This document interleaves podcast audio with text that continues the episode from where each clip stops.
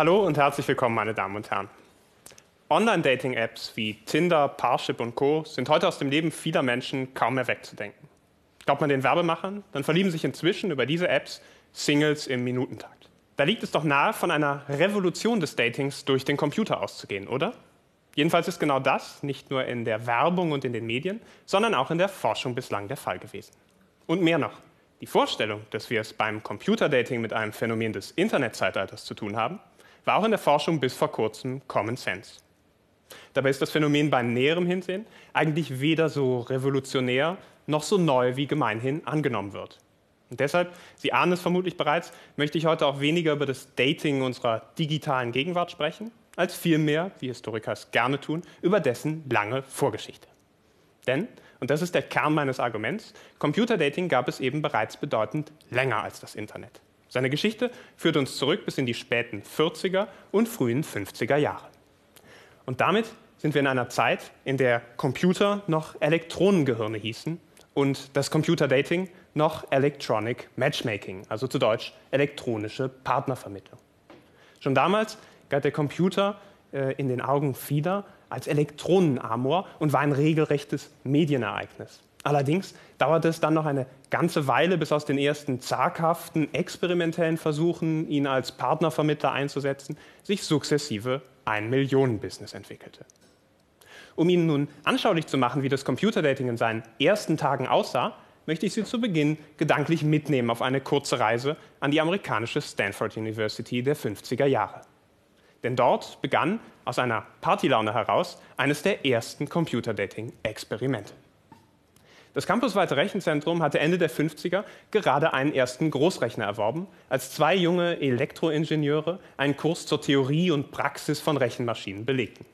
Und die beiden hatten eine ungewöhnliche Idee. Zum Jahreswechsel 1960 schrieben sie ihre Abschlussarbeiten über den Computer als das ideale Werkzeug, einsame Herzen zu verbinden. Vorsichtshalber und ganz im moralischen Ton der Zeit nannten sie ihr Datingprogramm Happy Families Planning Service. Was sie dann aber machten, war folgendes. Sie organisierten eine Party, zu der sie knapp 50 männliche und ebenso viele weibliche Kommilitonen einluden, die der Computer verkuppeln sollte. Zuvor hatten sie dazu Fragebögen unter den Gästen verteilt. Wer wählte Republikaner und wer Demokraten? Wer bezeichnete sich als religiös? Wer rauchte, trank Alkohol und wer hatte welche Hobbys? Auf dieser Grundlage erfolgte dann am Abend der Party die Zuordnung der Paare. Und, um es gleich vorwegzunehmen, der Algorithmus steckte noch in den Kinderschuhen. So kam es letztlich zu einigen wenig glücklichen Paarungen. Die Idee aber, die in diesen Jahren bereits in der Luft lag, die zündete und so entstanden ausgangs der 50er Jahre gleich eine ganze Reihe an Computerdating-Instituten. Äh, und bis Mitte der 60er hatten diese dann als kommerzielle Anbieter die lukrativen Märkte der Partnervermittlung auch sukzessive gegen die Konkurrenz bisheriger gewerblicher und kirchlicher Institute an sich gerissen. Nur mindestens drei Dinge kann man aus dieser kurzen Episode ableiten. Erstens war der Einsatz der Computertechnik in den 50er Jahren noch relativ neu und sehr experimentell. Wenn wir uns also fragen, was die neuen Nutzer eigentlich an der Technik reizte und warum man überhaupt an den Computer als Partnervermittler dachte, dann müssen wir uns zunächst vergegenwärtigen, was denn Computertechnik in den 50er Jahren eigentlich bedeutete. Die Elektronengehirne dieser Jahre, die gerade erst so den Sprung von analoger auf digitale Technik machten, galten in den Augen vieler Zeitgenossen als moderne Wunder. Es waren riesige Apparate, groß wie Busse, mit tausenden Lochkarten als Datenspeicher. Beeindruckend schon allein dadurch, dass sie ganze Räume füllten. Nur die wenigsten Menschen hatten in ihrem Leben bis dato einen Computer live und in Farbe gesehen. Umso größer waren die Träume und Ängste, die sich um den Computer ranken. Für die meisten versprach er dabei eine neue Form der Objektivität. Und so passte sein Einsatz als Matchmaker letztlich auch ganz wunderbar zum Zeitgeist der wissenschaftlichen Planung und zum Versuch, per Computer auch das Private zu optimieren. Zweitens muss die Geschichte des Computerdatings, wie schon die geschickte Tarnung der Dating Party als Ehe- und Familienplanungsservice andeutet, vor ihrem historischen Hintergrund gelesen werden. Denn im Fall der Campus Party meinte Computerdating zwar tatsächlich loses Dating und lockere Rendezvous, in den meisten Fällen aber, insbesondere im Bereich der boomenden kommerziellen Vermittlung, verbarg sich dahinter schlichtweg Partnervermittlung, Und das wiederum hieß im Zeitgeist der 50er Eheanbahnung. Die Suche nach dem Partner fürs Leben als dem Heiratspartner war übliche Praxis. Und äh, ja, das änderte sich erst in den späten 60er und frühen 70er Jahren, als zusehends über neue Formen des Beziehungslebens und neue Wege der Partnerwahl debattiert wurde. Vor diesem Hintergrund war also auch die Wahl des Partners keineswegs nur Ausdruck persönlicher, individueller Vorlieben, sondern zugleich Ausdruck gesellschaftlicher Normen und Konventionen, von Tradition und Erwartungen und entsprang in vielen Fällen den herrschenden ökonomischen, sozialen und rechtlichen Rahmenbedingungen. Ja, und drittens gab es äh, eine Entsprechung, eine enge Verbindung zwischen eben diesen soziokulturellen Vorannahmen über den idealen Partner und den computergestützten, den algorithmierten Vorannahmen. Denn die Logik der Algorithmen hinter dem Matching war in diesen Jahren noch ausgesprochen simpel. In erster Linie suchte der Computer nach Übereinstimmung. Eine Anpassung oder Gewichtung von Merkmalen, wie wir sie heute kennen, gab es kaum. Und so lautete die Devise etwas verkürzt, gleich und gleich sich gern. Damit aber verstärkte der Computer eben auch die Segregierung gesellschaftlicher Teilgruppen, die sowohl in sozialer und politischer Hinsicht als auch in ökonomischer oder religiöser Hinsicht weiter unter sich blieben. Nun, Sie sehen, man kann die Geschichte eines äh, Computerdatings sowohl als eine Sozial- und Kulturgeschichte des Kennenlernens schreiben, als auch als eine Geschichte der Gefühle, eine Konsumgeschichte oder eine Technikgeschichte des digitalen Zeitalters.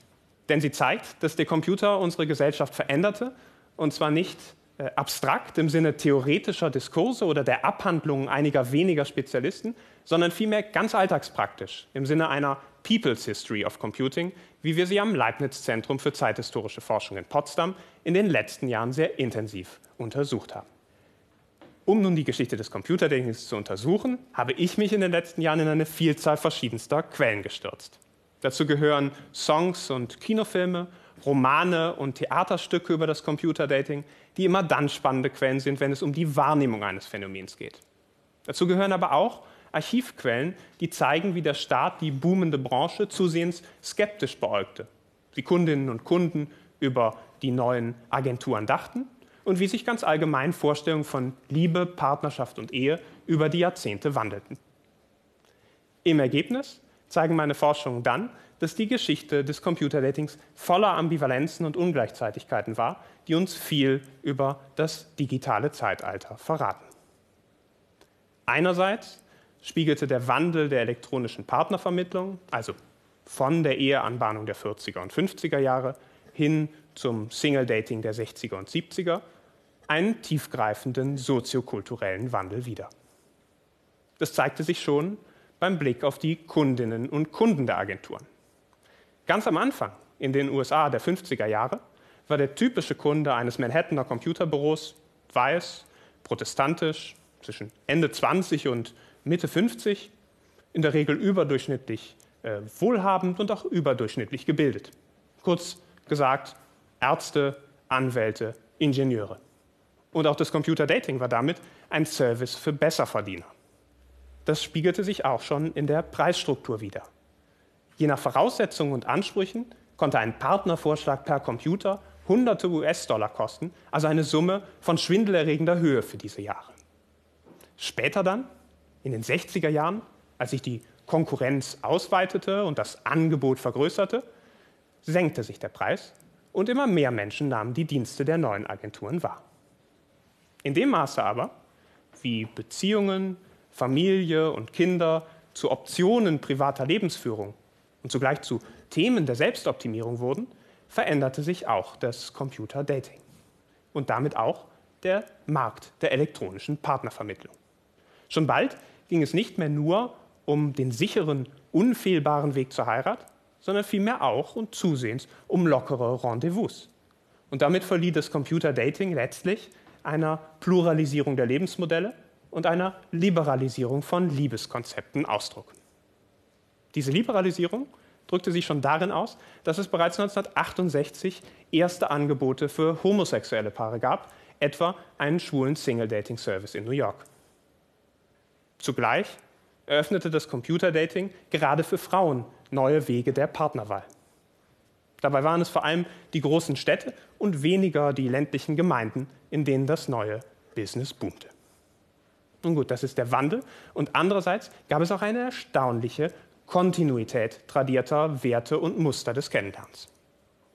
So zeigte das Computerdating, ich habe es schon angesprochen, auch lange Jahre nach dem goldenen Zeitalter der Ehe noch immer die Tendenz, äh, gerade der Suche nach dem passenden Heiratspartner zu dienen. Zugleich produzierte und reproduzierte es in der Praxis eine Vielzahl von Mustern der Diskriminierung. Ein Rendezvous etwa über soziale, ethnische oder religiöse Grenzen hinweg war in der Bundesrepublik und mehr noch in Großbritannien oder in den USA ein Tabu. Auch blieben Personen, die in puncto Herkunft, Alter, Einkommen oder Lebenswandel nicht der Norm entsprachen, in vielen Agenturen zwecks Optimierung der Vermittlungsquote aus der Kartei ausgeschlossen. So erwies sich der Computer, könnte man sagen, also als eine große Normalisierungsmaschine.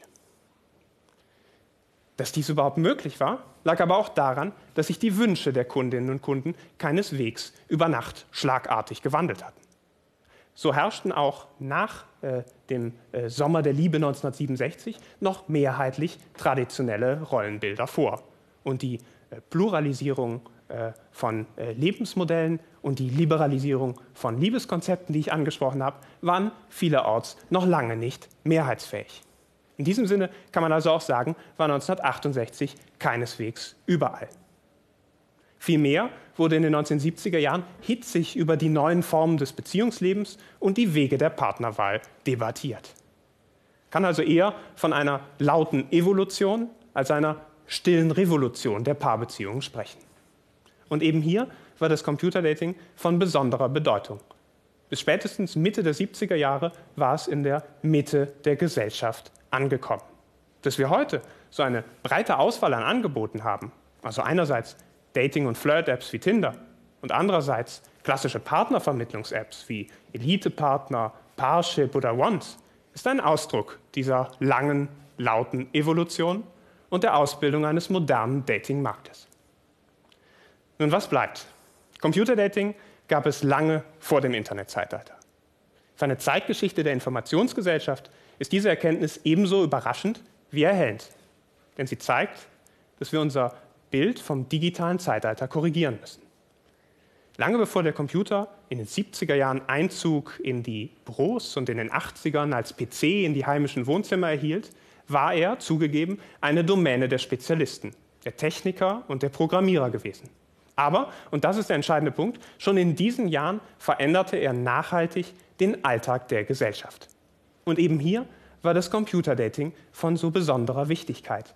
Denn in diesem Bereich kamen viele Menschen das erste Mal mit dem Computer in sehr alltäglichem Zusammenhang in Verbindung. Man kann also sagen, für viele, für eine wachsende Zahl, begann der Weg ins digitale Zeitalter mit der elektronischen Partnervermittlung. Vielen Dank.